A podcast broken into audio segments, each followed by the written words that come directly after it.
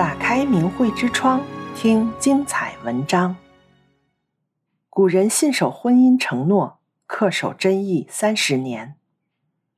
清朝乾隆年间出生的程允元，字孝思，他家世代都是淮南地区的望族。父亲程勋柱贩卖咸豆荚，往来于淮阳间，可生意日渐没落，于是放弃了这个行当，游学于京师北平。北平平谷县有个人叫刘登庸，当时要进京候选布曹的官职，碰巧在旅店中和程勋柱邂逅，二人相谈甚欢，聊起家中儿女，于是双方缔结为儿女亲家，定下婚姻之约。当时刘登庸的女儿和程勋柱的儿子尚还年少。后来刘登庸任职河东蒲州太守。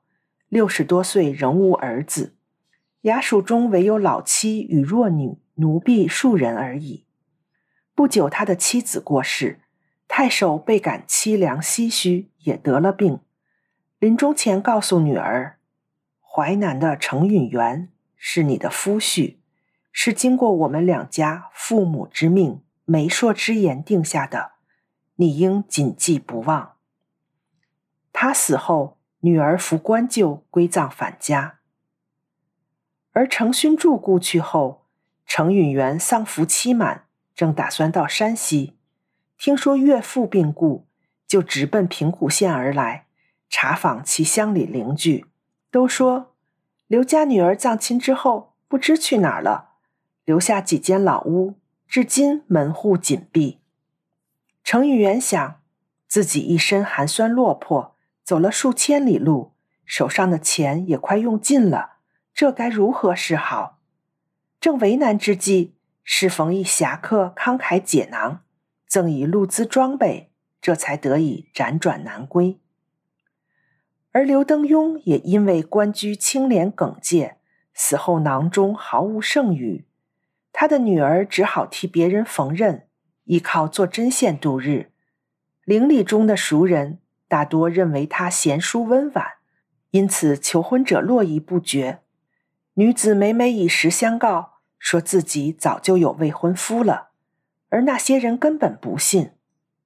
刘女有个姑母在金门接尹安出家为尼，刘女为了躲避说媒，偷偷前往安珠依靠姑母，每天默默祝祷，期望能见程生一面，就死而无憾。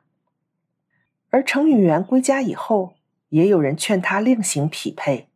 允元回答道：“刘女生死存亡尚未可知，倘若死了，则这事儿就完结了；如果她还活着，一直为我守着贞节，待字闺中，而我弃她于不顾，绝对是不应该的。”就这样，程允元一人独处几乎三十年，年近五十了。粗茶淡饭仍然不能自足，后来在漕运的船只上谋得授课一职，随着跑船南来北往，年年习以为常。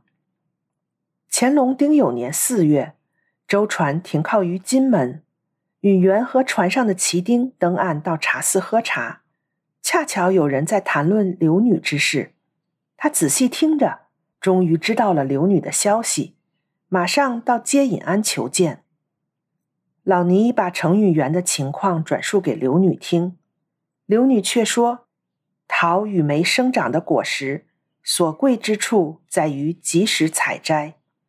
以我这把衰老的年纪，仍答应与他缔结花烛，完成婚配，听闻此事者肯定会讥笑嘲讽，认为我们怪异。我在此敬谢程君一番诚意。”该怪我俩三生缘分浅薄，我还有啥话可说呢？允元诚心要之再三，可他始终不答应。程允元无奈，就去到县衙，长吁短叹地告诉了当地的县令金之忠。金县令是个全心为民的良吏，听完后立刻直奔安中，反复劝导小玉，并责以大义。第二天，终于把刘女接进衙署，与程允元成婚，结为连理。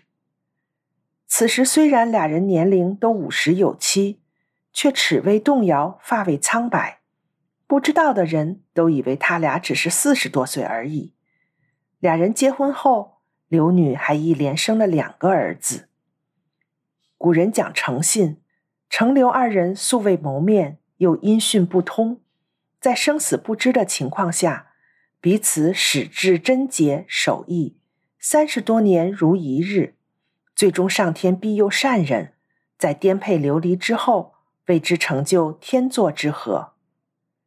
后来，金之中县令不但成全他俩的美事，更为他们申请经养与褒奖。又考虑这对一夫真妇没有盘缠归家，无以养家活口，首先捐出微薄的官俸，并倡议几位过去曾从事贩卖咸豆荚的商人及绅士共襄盛举。一时倾力相助者甚多，不管金银或物资，纷纷慷慨解囊。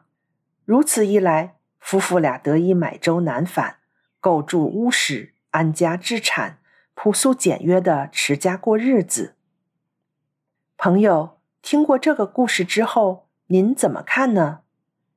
有人也许并不赞同这两位主人公用半生来信守承诺的做法，会认为他们太傻。可是传统的中国人重视的是诚信，是一诺千金，是真诚的为对方、为别人着想。虽然经过了苦难，但最终得到的幸福一定是长长久久的，是会得到神明的保护和世人的赞赏，而之前的辛苦付出也就获得了最佳补偿。当今很多中国人会无法理解和想象这样的行为，在一个无神论充斥的国度里，人们更看重的是及时行乐和所谓当下的幸福，而追求一时的快乐。往往留下的却是长久的内心的空虚。除此之外，还有生活中各种各样的无时不在的痛苦与不幸：身体上的病痛、经济上的匮乏、人际关系的苦恼、精神上的痛苦、欲望的无法满足。也许他们并未想到，这正是违背了神给人规范的仁义礼智信的行为准则。才导致各种苦难。反过来再看程刘二人，坚守诺言，换得的是下半生的幸福快乐，令人称羡不已。难道不是慈悲的上苍为了奖赏他俩的善良，想方设法为其曲意周旋、扭转、保护，不使他们有一丝一毫的缺陷，并以此事来劝醒世人该信守承诺吗？订阅“明慧之窗”，为心灵充实光明与智慧。